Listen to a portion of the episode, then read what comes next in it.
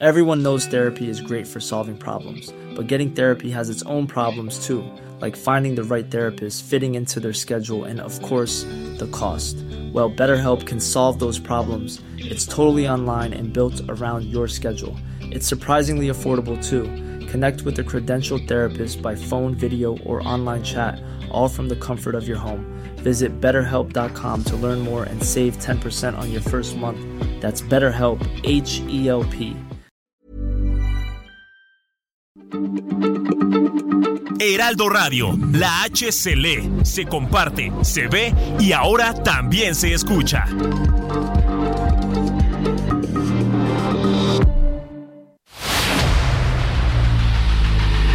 El dedo en la llaga.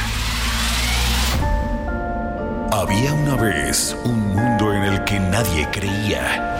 Un país de historias inexplicables. Una nación con personajes asombrosos. Santo Tomás tenía razón. Hay que ver para creer. El México increíble, las verdades que duelen, la voz de los que callan, el dedo en la llaga. Infórmate, diviértete, enójate y vuelve a empezar. El Heraldo Radio presenta El Dedo en la Llaga con Adriana Delgado. Golpeando con las palmas tremendo, se siente un ritmo loco, suena tremendo, por eso es que lo bailan, suena tremendo, se van a enloquecer.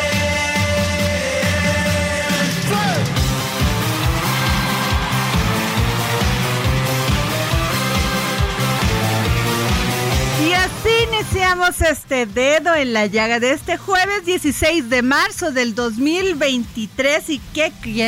A ver, Samuel, tú que eres de esa época, ¿qué estamos escuchando? Uy, eh, la, la- la canción es- era conocidísima en los 80. No, y lo no- tache, tache, tache, tache. Pero no, porque era de estas Ese- bad, eh, boy bands que eran más como de la preferencia de las eh, chicas, ¿no? Era de es Magneto y Caló. Ah, pues bueno, a ver, era de los 90, ese es clásico de nosotros.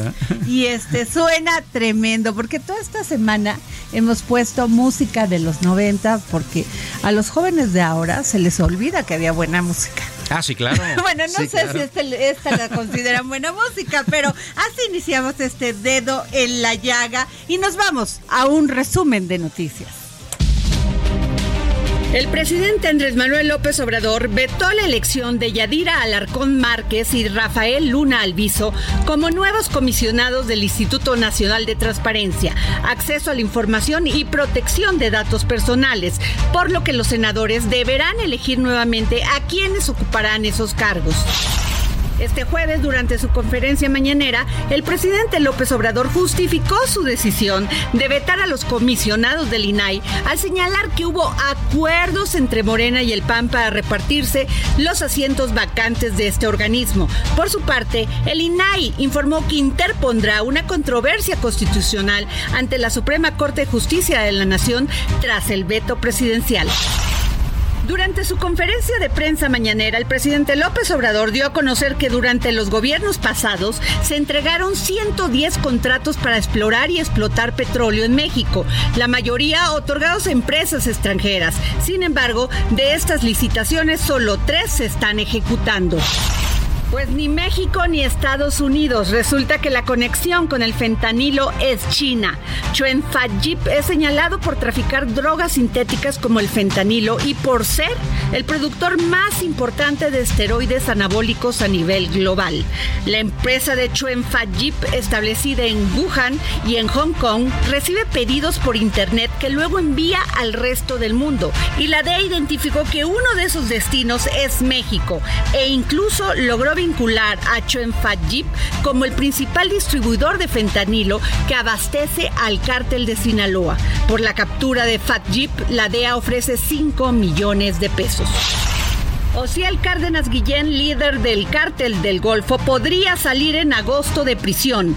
El narcotraficante y líder de los Zetas ha pasado 20 años recluido en una prisión estadounidense, pero luego de que presuntamente cooperó con el gobierno de Estados Unidos, el narcotraficante podría salir de prisión en agosto de este año. Su liberación estaba prevista para 2028. Y uno más a la lista. En Estados Unidos, el exgobernador de Tamaulipas y ex aspirante presidencial por el PRI, Tomás Yarrington, fue sentenciado a nueve años de prisión por aceptar sobornos de más de tres millones de dólares que utilizó para comprar fraudulentas propiedades en suelo estadounidense.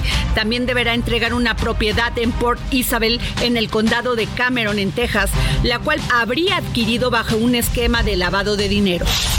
Y sin cabildeo no hay política. En medio de la tensión política por el plan B de la reforma electoral, el secretario de Gobernación, Adán Augusto López, se reunió con los ministros de la primera sala de la Suprema Corte de Justicia de la Nación. Pero no se han mal pensado, durante la reunión se trataron diversos temas, entre ellos las ternas que la Suprema Corte de Justicia integró hace unos meses para las vacantes en el Tribunal Electoral del Poder Judicial de la Federación, pero nada se habló de las acciones de inconstitucionalidad y controversias constitucionales en contra del Plan B.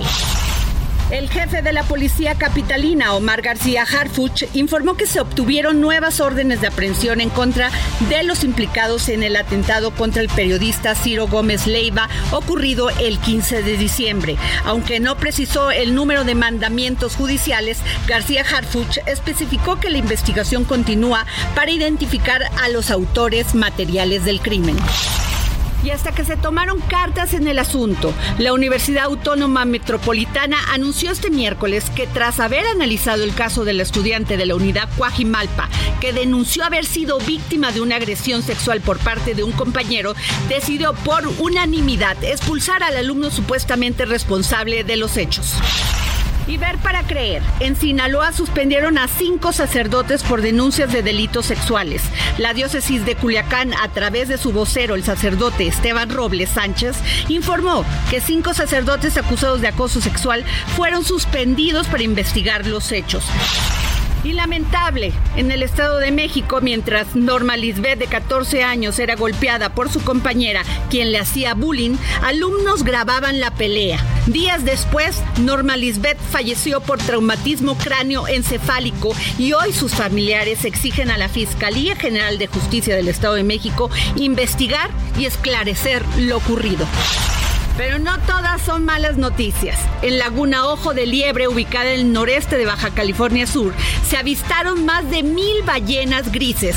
458 de ellas tienen crías y 330 fueron vistas solas, según el informe de la Secretaría del Medio Ambiente y Recursos Naturales. Y en la Laguna San Ignacio, también en Baja California Sur, fueron vistas 33 madres con sus crías y 52 ballenas solas. Sin duda, todo un espectáculo.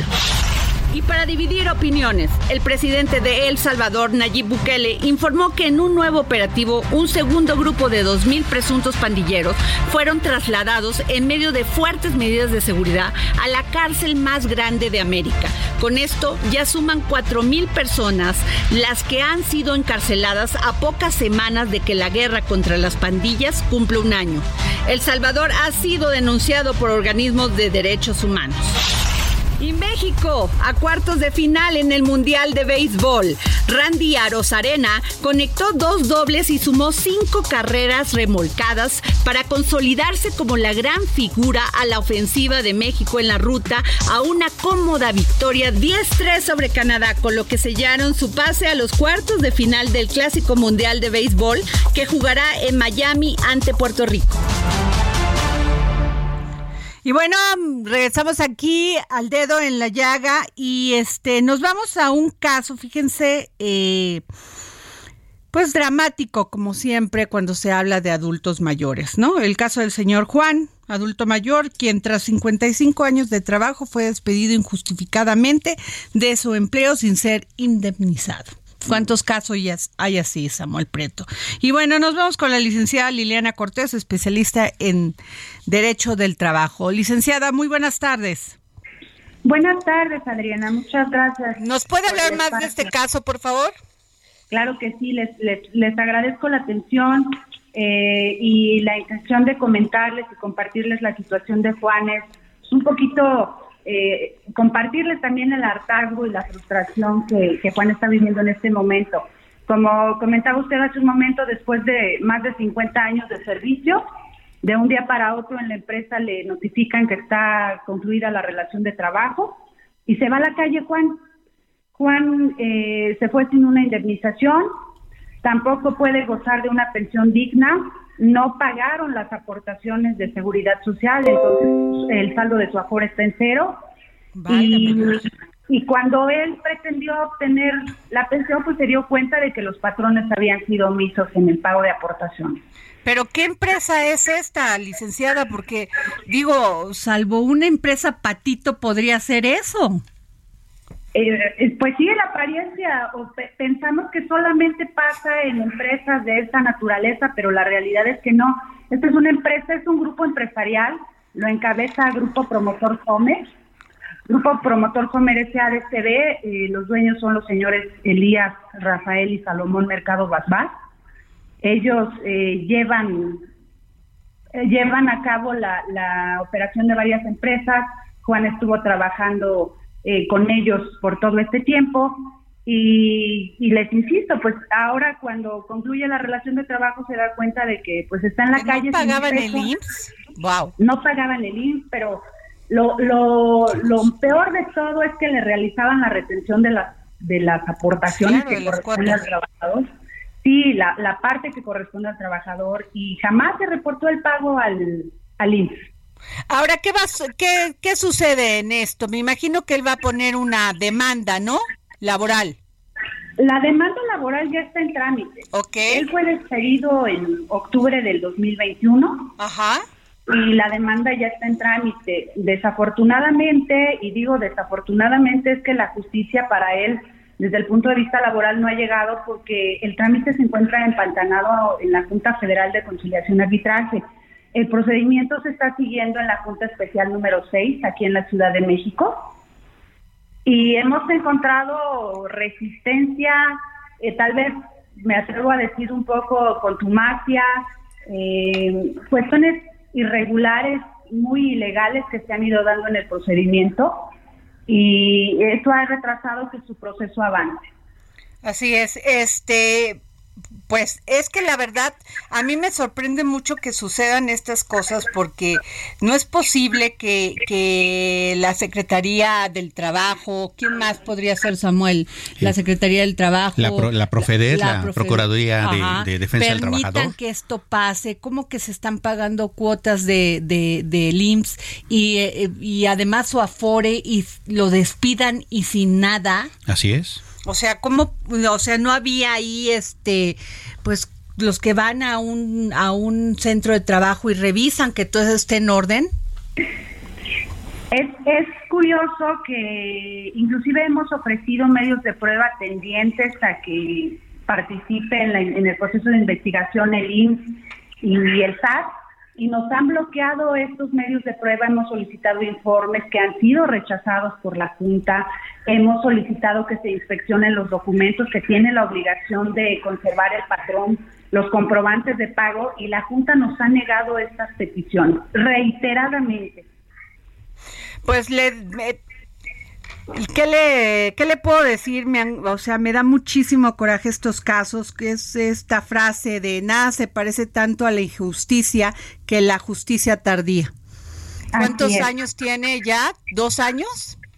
Mm, Vamos más o menos como un año y medio, pero francamente, por como se vislumbra el procedimiento, eh, la intención de la Junta es archivar los procesos sin resolverlos.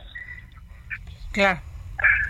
Pues, y- dígame, perdóname, dígame, licenciada, Adriana. para terminar. La, la intención, y nos encantaría que, que la presidenta de la Junta Federal, que seguramente no está en contexto de esta situación, la, la licenciada María Eugenia Navarrete Rodríguez, tuviera la oportunidad de intervenir. Lo mismo la, la licenciada eh, Luisa María, la secretaria del Trabajo, porque definitivamente los procesos se están dando de forma totalmente irregular así como se estuvieron dando los procesos segura, seguramente en algún momento el, el SAT y el IMSS debieron haber verificado, inspeccionado que las aportaciones se debieron haber generado y no lo hicieron.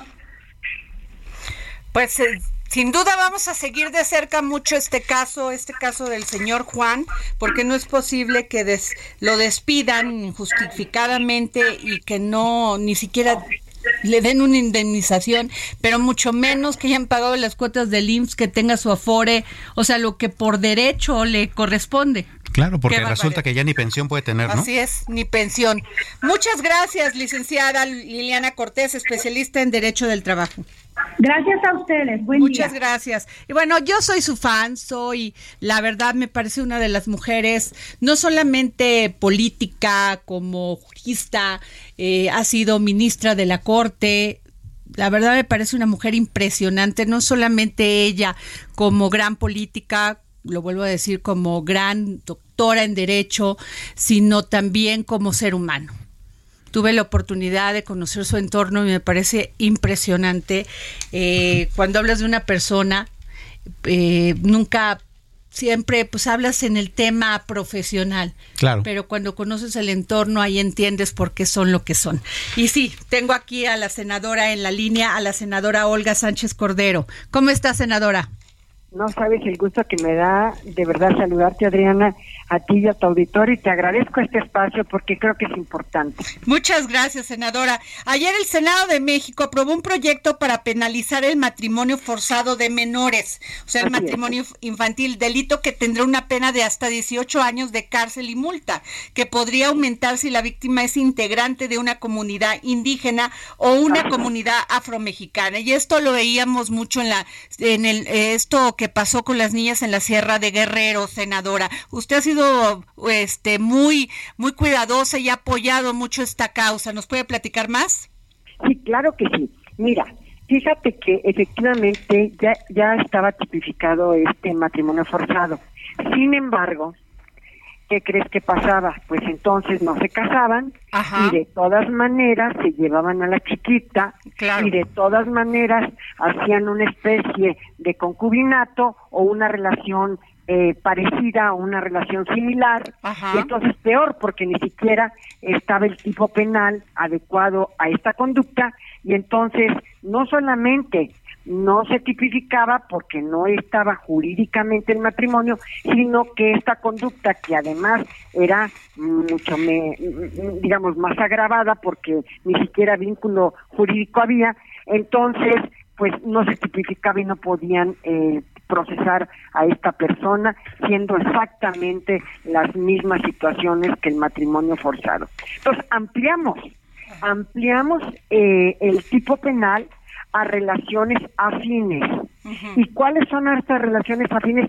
Cualquier relación afín da- a- al matrimonio para que también se castigue porque es una relación forzada.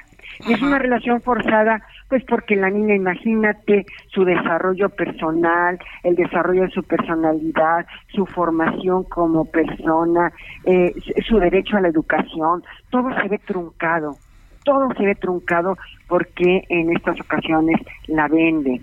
La venden ah, para formar este tipo de relaciones, obviamente los embarazos infantiles y el embarazo de adolescente, todas las consecuencias que traen para una pobre chiquita el hecho de que la obliguen a tener este matrimonio forzado o relaciones eh, similares o análogas. Y entonces por eso se amplió, ¿verdad? el tema y además también obviamente se incrementó la pena cuando se trata de menores, cuando se trata de niñas de comunidades indígenas, cuando se trata Así también de afroamericanas, en fin, ¿no? Entonces, este tema quedó eh, resuelto porque, fíjate nomás, además de que no había vínculo jurídico, entonces no se tipificaba el delito. Claro. Era, era absurdo, ¿no?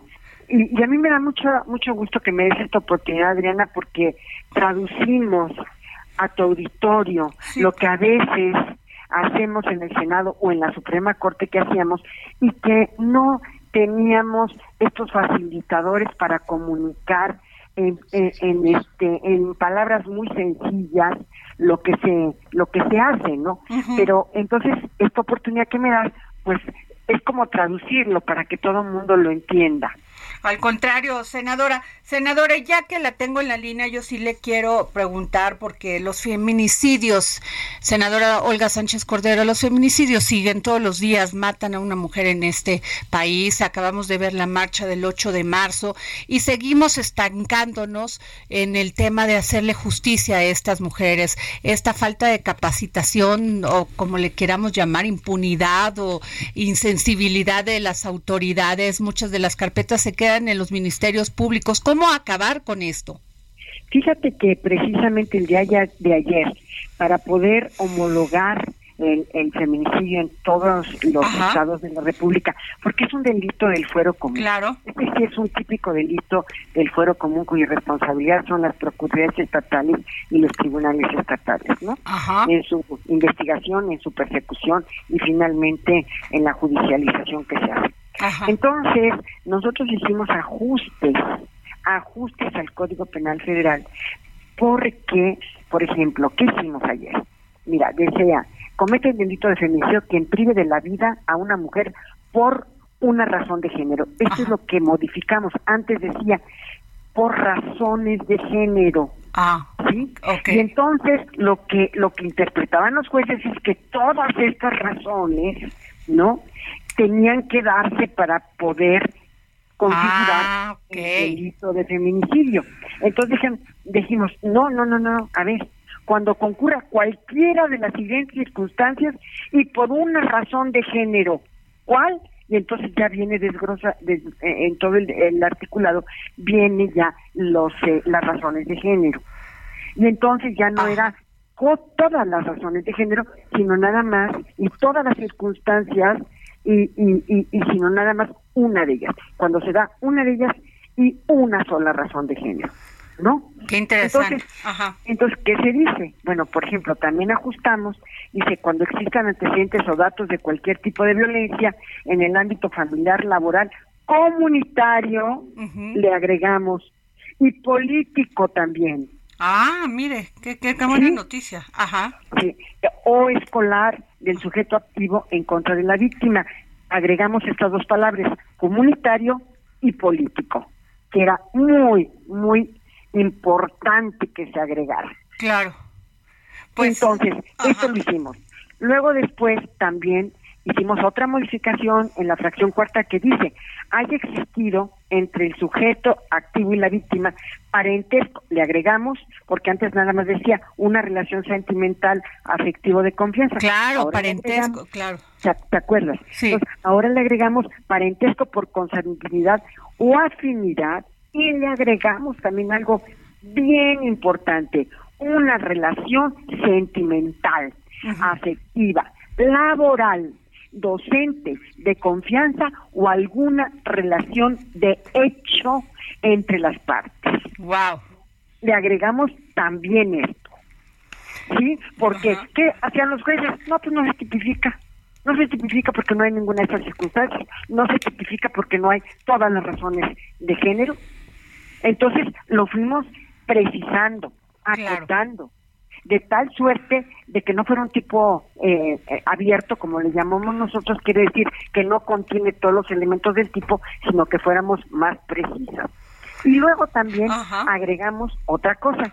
Dice, existen datos que establezcan que hubo amenazas y le agregamos directas o indirectas relacionadas con el hecho delictuoso, acoso o lesiones del sujeto activo en contra de la víctima. Entonces, es importante también esta precisión. Y luego, en relación a lamentablemente el cuerpo de la víctima, le agregamos también, porque antes decía, el cuerpo de la víctima se ha expuesto o exhibido en un lugar público, entre otras tantas circunstancias. Imagínate, querían que se dieran todas estas circunstancias. Entonces, le, le, agregamos también el cuerpo de la víctima se ha expuesto, arrojado, depositado o exhibido en un lugar público. Y agregamos otra fracción muy importante. El sujeto activo haya obligado a la víctima a realizar una actividad o trabajo o haya ejercido sobre ella cualquier forma de explotación.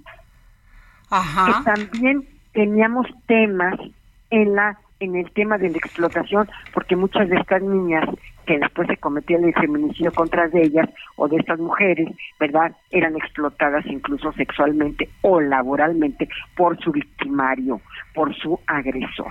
Wow, pues no sabe qué gusto me da, senadora Olga Sánchez Cordero Dávila. Gracias por tomarnos la llamada y que nos haya comentado esto. La verdad, hoy este, estamos contentas las mujeres por tener a mujeres como usted en el Senado de la República. Muchas gracias. No, gracias, muchas gracias a ti. Y lo último, Adriana, que me gustaría comentar rápidamente a su auditorio, es que perderá el victimario, el agresor, todo derecho sobre los hijos. Híjole, qué bueno. La verdad hasta se me qué bueno, senadora, este lástima que tenemos la guillotina ya del corte, pero yo le agradezco que haya estado con nosotros, senadora Olga Sánchez Cordero, y que nos comente esto. Muchas gracias. A ustedes, pues muy buenas noticias para las mujeres en México. Nos vamos a un corte y regresamos.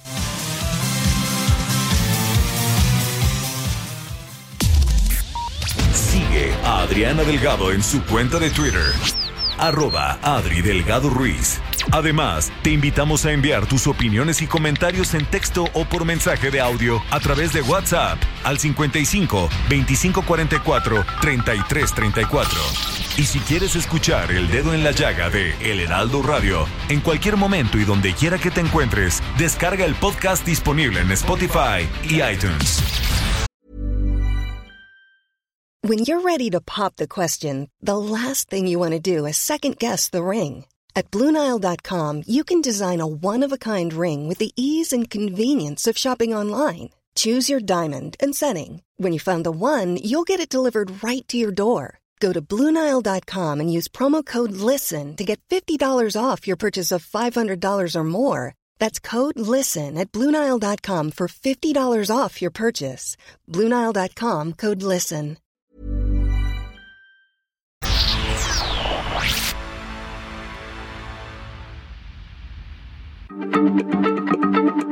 Heraldo Radio, la H se lee, se comparte, se ve y ahora también se escucha.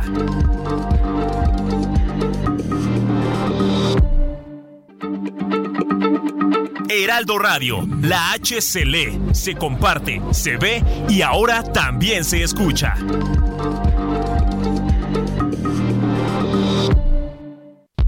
Sigue a Adriana Delgado en su cuenta de Twitter en arroba Adri Delgado Ruiz. Y envíanos tus comentarios vía WhatsApp al 55 25 44 33 34 o 55 25 02 21 04.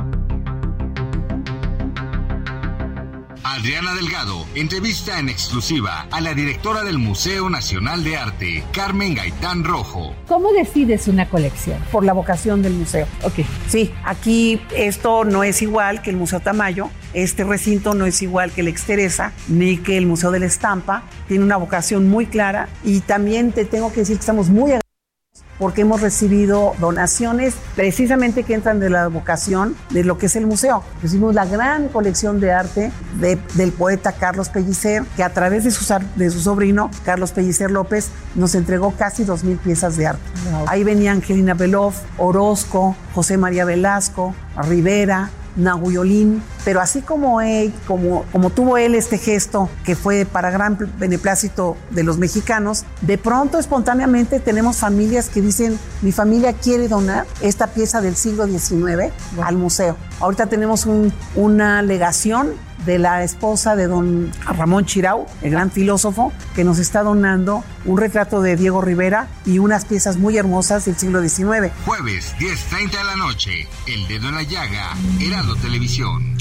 Y regresamos aquí al dedo en la llaga. Soy Adriana Delgado Ruiz eh, y estoy acompañada por mi querido Samuel Prieto. ¿Cómo estás, Samuel? Acá andamos. ¿Cómo estás? Buenas Oye, pues hay que decir nuestras redes sociales, arroba Adri Delgado Ruiz. Y, arroba Samuel-Prieto. Bueno, y tenemos un invitado de lujo el día de hoy aquí en la cabina del dedo en la llaga. Tengo aquí al doctor Raúl Rojas, investigador y profesor emérito en la Universidad Libre de Berlín especialista en inteligencia artificial, robótica, historia de la computación y mecatrónica.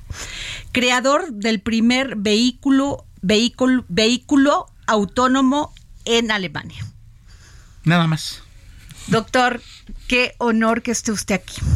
Muchas gracias por invitarme al programa. No, al contrario, doctor, y estoy viendo esta revista maravillosa. Ojalá todo el mundo pueda tener acceso a esto porque es preciosa, además de toda la información obsidiana. Ciencia y cultura por México.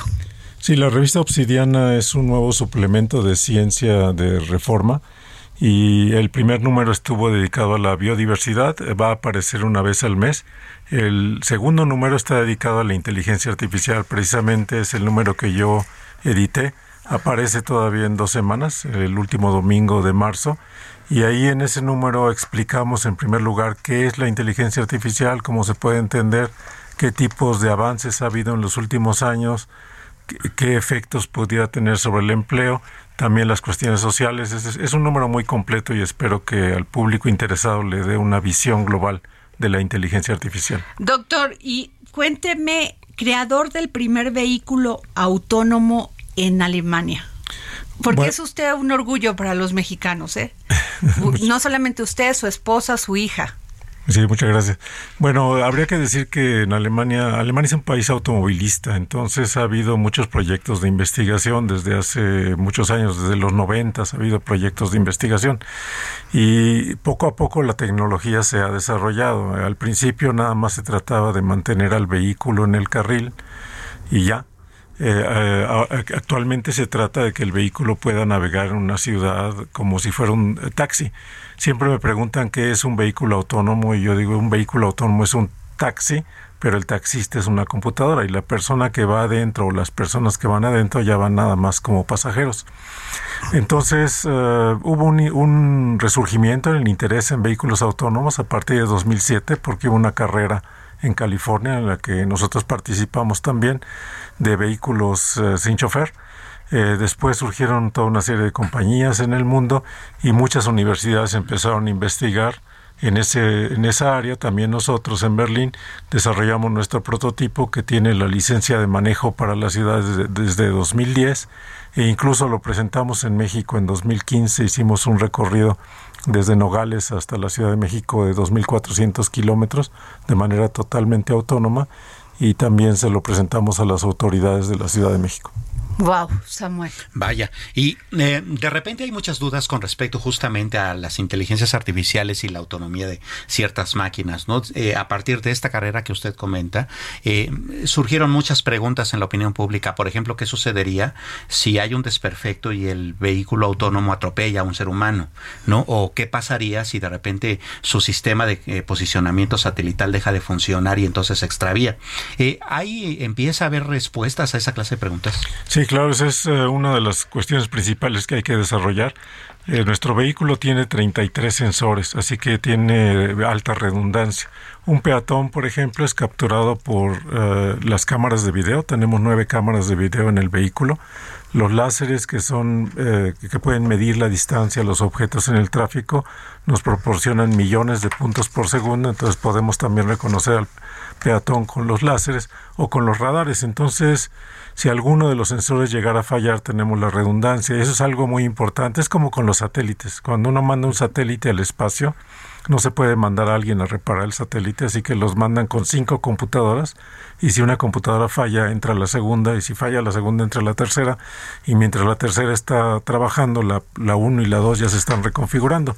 Lo mismo tenemos que hacer con los vehículos autónomos, los tenemos que hacer redundantes y a prueba de errores. Y hasta que eso no esté eh, concluido no los podemos soltar en el tráfico y mucho menos en el tráfico de la Ciudad de México. Claro. Doctor Raúl Rojas, muchas personas se preguntan sobre el tema de la inteligencia artificial, esto que es la o automatización y que si peligran los trabajos de los seres humanos por una máquina. Sí, claro, la digitalización de la economía en su conjunto, eh, claro que afecta mucho a los trabajos eh, de las personas eh, simplemente eh, choferes. En Europa hay 2.3 millones de choferes de camiones y de taxis, así que la introducción de vehículos autónomos va a desplazar parte de esa fuerza de trabajos y otros empleos en los, eh, en, los supermercados. Ahora ya hay carritos de supermercado donde uno mismo escanea los productos y a la salida nada más hay que pagar con la tarjeta de crédito y ya no hay ninguna persona que intervenga. Eso también va a desplazar empleos y por eso una de las preocupaciones de los sindicatos, especialmente en Alemania, es el de capacitar a los trabajadores para que puedan tener un nuevo empleo. Y una de las propuestas que tienen es que la semana de trabajo sea de cinco días, pero cuatro días para la empresa y el quinto día de capacitación. para que así los trabajadores siempre estén, eh, estén en un proceso de aprendizaje permanente y no, se, y no se queden sin trabajo en el momento que ocurre una automatización de una parte de la producción que los pudiera desplazar. Este, usted tiene identificado, por ejemplo, esto, porque si estos empleos van a ser reemplazados, ¿qué está previendo, por ejemplo, en Alemania? ¿Qué empleos podrían surgir nuevos? Bueno, hay, eh, esa es la gran discusión realmente, no hay una solución todavía a esta discusión. Eh, porque se dice muchas veces, bueno, se va a desplazar a los trabajadores en empleos no calificados, pero va a haber muchos empleos en áreas calificadas. Muchos empleos para ingenieros, para electrónicos, para toda la gente que, que diseña los sensores y arma los robots, etcétera. Pero habría que ver si el número de empleos calificados es equivalente al número de empleos no calificados. Y además el otro problema es que eso toma tiempo, toma años de, estudios, toma años de, de prepararse y en las revoluciones industriales pasadas, toda la primera revolución industrial, eh, tardaban, la introducción de nuevas tecnologías tardaba hasta 100 años, hasta que se difundía como el teléfono. El teléfono tardó 100 años en, en, ser algo generalizado en Estados Unidos. Pero ahora tenemos, por ejemplo, los celulares smartphones, empezaron en 2007 y ahora ya hay más celulares de ese tipo que personas en el planeta. Entonces se ha acelerado mucho la introducción de tecnología y esa aceleración de la introducción de tecnología plantea el problema de cómo pues acelerar también la reconversión de los de los empleos y si lo vamos a lograr. Samuel. Vaya, eh, y considerando eso, incluso eh, antes de comenzar esta conversación durante el corte, hablábamos justamente sobre estas eh, inteligencias artificiales que se dan en los buscadores de Internet, ¿no? Y entonces de repente un economista puede ser sustituido por una máquina, o un periodista, o un, un analista. ya es sustituido, Samuel. Está el... Em, el chat GTP, o ¿cómo se llama? Sí, chat, GPT, ¿sí? Que ya le pones, yo hice la prueba, le pones, quiero una carta para agradecer a mi abuelita, ¿no? De TAS por todos los años y le pones las características y el chat te pone la carta divina. El tema es, y voy a hacer esta pregunta que a lo mejor parece naif, pero si se la quiero hacer a un hombre con la inteligencia de usted. Este, puede reemplazar una máquina, este, una máquina, porque es inteligencia artificial, la inteligencia y la sensibilidad de un ser humano para tomar decisiones en un momento. No, la creatividad. La creatividad, del... Sí, no, eso no, eso no se puede hacer y eh, eso está siendo muy discutido en Europa.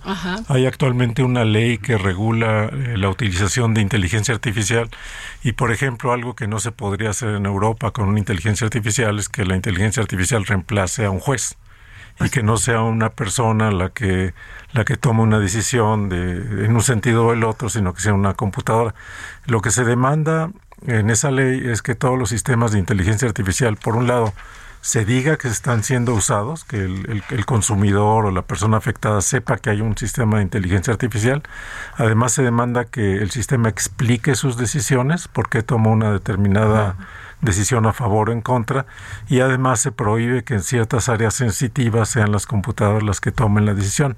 Por ejemplo, en el mismo en la misma área de automóviles autónomos, ahí eh, si se llega a una situación de conflicto en donde la computadora no está segura de lo que tiene que hacer, lo que dice la ley de vehículos autónomos de Alemania es que el vehículo tiene que poner una llamada a un centro de control donde hay humanos y tiene que ser un humano el que tome la, la responsabilidad de una decisión que puede ser eh, eventualmente catastrófica, ¿no? Entonces siempre tiene que haber un humano detrás de decisiones que afectan eh, la vida de otros humanos.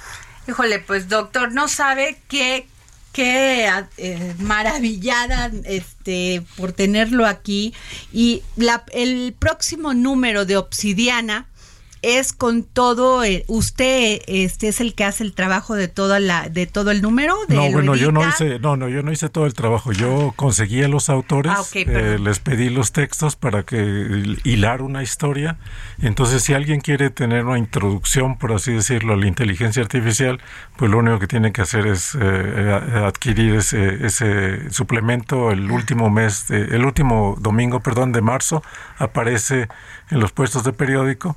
Es un suplemento del periódico Reforma, aparece también en forma digital y entonces ahí el que quiera informarse más acerca de lo que es la inteligencia artificial, las cuestiones legales, las cuestiones, lo que se preguntaba, las cuestiones de intervención de los humanos y hasta tenemos un capítulo sobre los sentimientos, si los sentimientos humanos son necesarios para la inteligencia o son un estorbo para la inteligencia, todo eso lo discutimos en ese número y creo que es una muy buena introducción al tema para el para los eh, radioescuchas y para los lectores interesados. Claro que sí, de, doctor Raúl Rojas. Podríamos tener, cuando salga el, el- el suplemento, podemos entrevistarlo este otra vez Sí, para cómo no, poder cómo no. discutir punto por punto en todo un programa, porque yo creo que pues esa es la discusión ahora. Sin duda. ¿Qué vamos a hacer con la inteligencia art- artificial y cómo la vamos a compaginar pues con la no sé si inteligencia de los seres humanos, porque cada vez cuando vemos a estos delincuentes, pues no sabemos si somos inteligentes. la Así es. ¿No? Pero muchas gracias, doctor Raúl Rojas, por estar aquí en el dedo a la llaga. Muchas gracias por la invitación. Gracias. Y nos vamos con Verónica Reynolds, compañera de nosotros aquí en el Heraldo de México, porque está cubriendo la 86 Convención Bancaria en Mérida, Yucatán. Así es, ahora se fueron. a- Verónica. Hola Adriana, buenas tardes. Pues sí, ahora andamos acá en Mérida, Yucatán. Oye, pues ¿cómo va? Cuéntanos, ¿qué se ha dicho? ¿Cuáles son los puntos? Sé que aplaudieron mucho al presidente Andrés Manuel López Obrador los banqueros. Pues mira, eh, todavía no está aquí, llega ya por la tarde, pero efectivamente hubo reacciones positivas a lo comentado por la mañana por el jefe del Ejecutivo sobre pues esta crisis en el sistema financiero de Estados Unidos que se está dando, ¿no? Y sobre eh, pues su economía. Y ya ves que el presidente decía que en México pues ahora está mejor, ¿no? En este sentido, pues la- los banqueros, en voz de Daniel Becker, que todavía es presidente de la Asociación de Bancos de México, pues coincidieron con esto, ¿no? Y destacaban que el sistema financiero del país, en especial el bancario, pues está sólido y fuerte, cuenta con un nivel de capitalización eh, adecuado, eh, mucho mayor del que se pide oficialmente o, el que pide la Comisión Nacional Bancaria de Valores y también un, con un nivel de liquidez también bastante por arriba de lo que se pide por el regulador.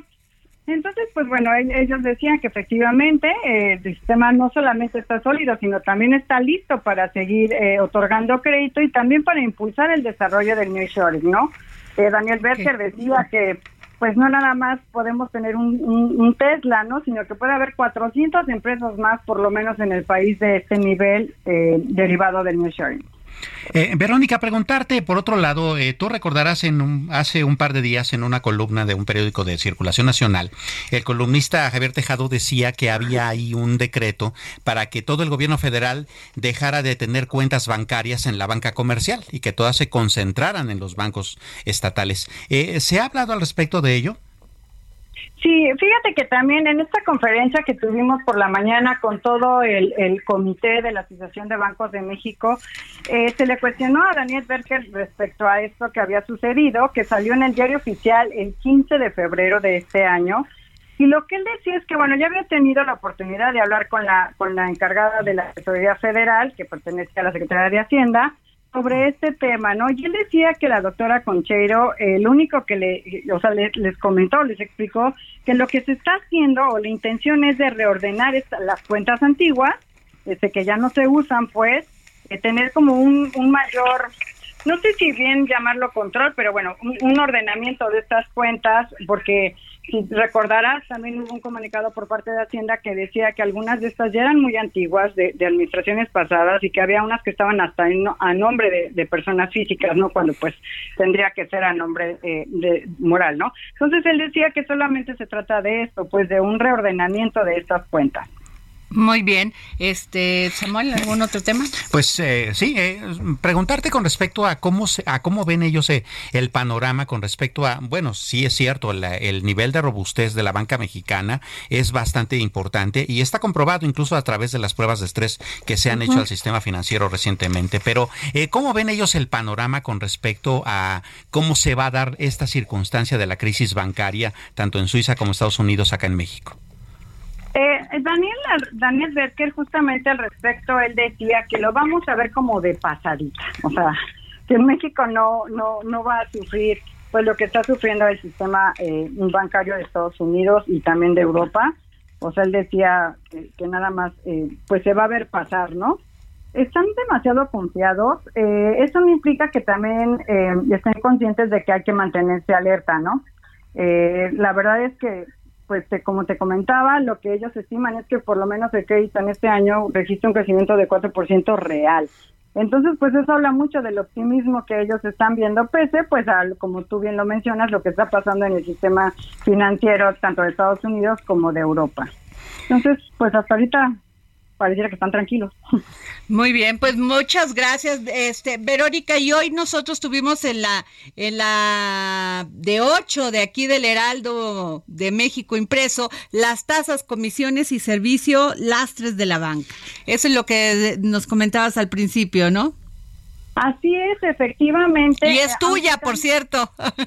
Gracias.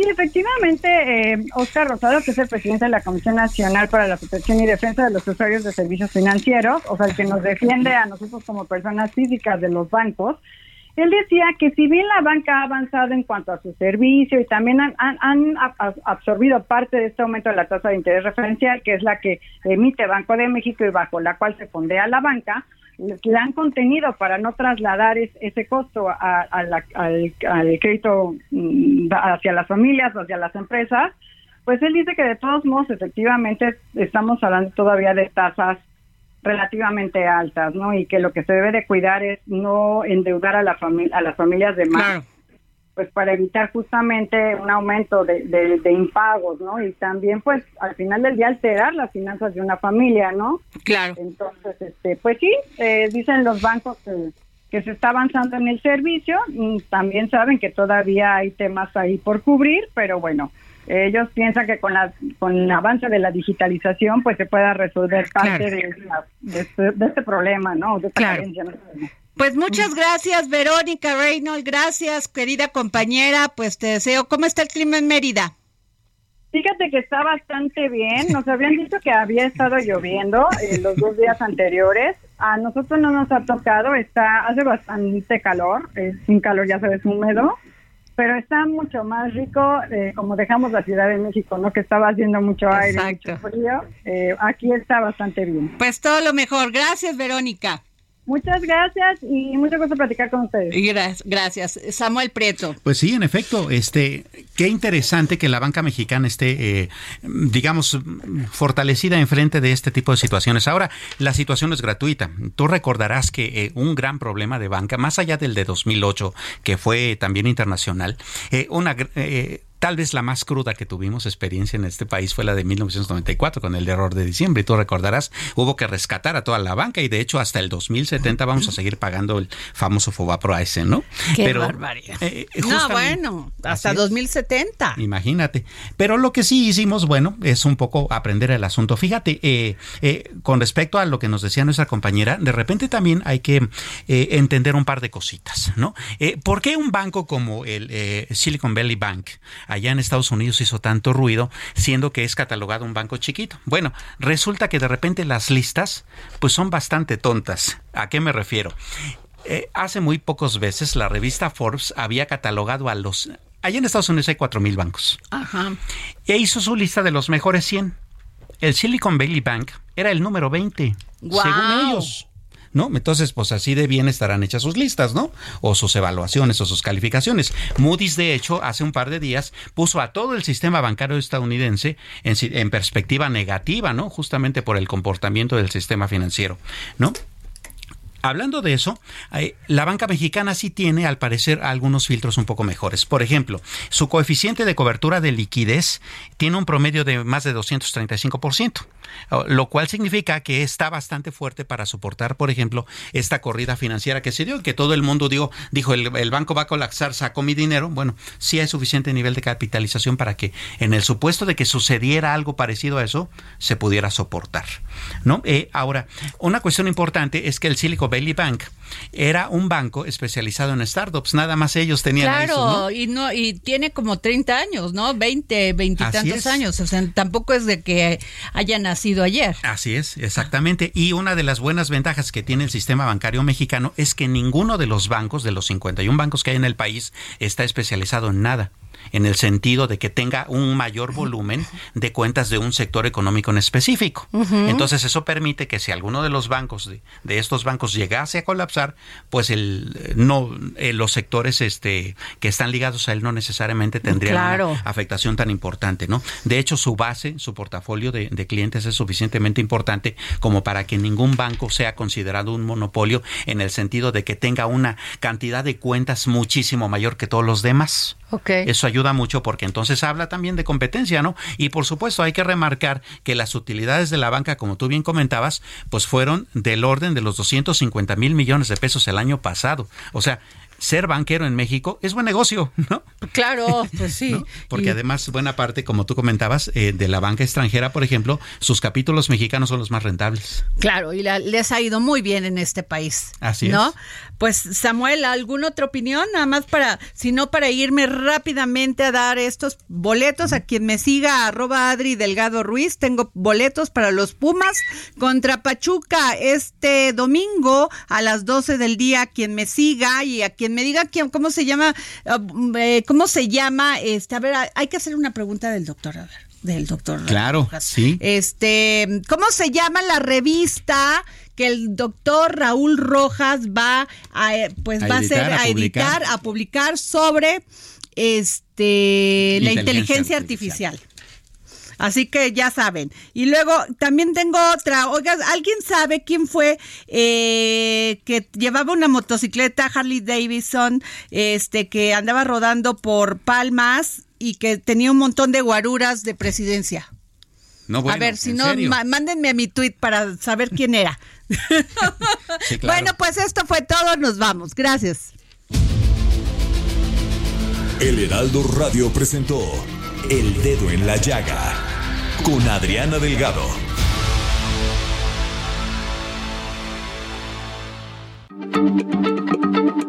Heraldo Radio, la H se lee, se comparte, se ve y ahora también se escucha.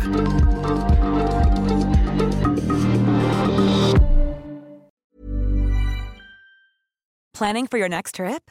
Elevate your travel style with Quince. Quince has all the jet setting essentials you'll want for your next getaway, like European linen, premium luggage options, buttery soft Italian leather bags, and so much more. And is all priced at 50 to 80% less than similar brands. Plus, Quince only works with factories that use safe and ethical manufacturing practices. Pack your bags with high-quality essentials you'll be wearing for vacations to come with Quince. Go to quince.com slash pack for free shipping and 365-day returns.